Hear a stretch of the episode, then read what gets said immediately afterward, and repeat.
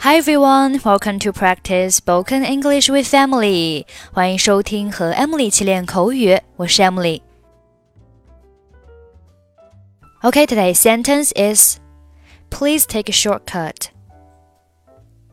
Please take a shortcut. Please take a shortcut. Shortcut, S H O R T C U T，名词， 表示捷径、径路。Take a shortcut 是一个固定短语，表示走近路。比如说，我试着走近路，结果迷路了。I tried to take a shortcut and got lost. 走近路能够节省很多时间。It will save much time to take a shortcut. 您好， 您这辆出租车有人坐吗？Hello, is your taxi engaged?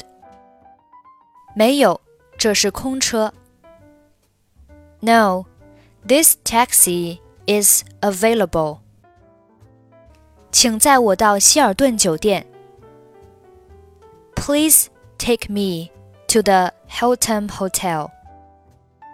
好的，请上车。 很高兴为您服务。Okay, please get in.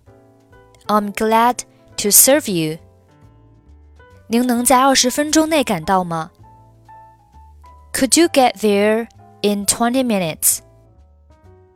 到酒店需要半个小时。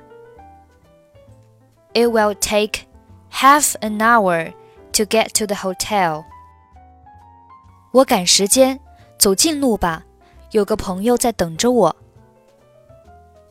I'm in a hurry.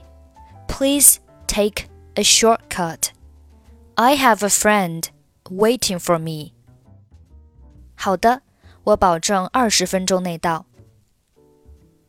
Okay, I promise we'll get there in twenty minutes. 谢谢，Thanks. Hello, is your taxi engaged? No, this taxi is available. Please take me to the Hilton Hotel. Okay, please get in. I'm glad to serve you. Could you get there in 20 minutes? It will take half an hour to get to the hotel. I'm in a hurry. Please take a shortcut. I have a friend waiting for me. Okay, I promise we'll get there in 20 minutes. Thanks. Okay, that's it for today. 获取节目完整文本，欢迎关注微信公众号“英语主播 Emily”。I'm Emily. I'll see you next time. Bye bye.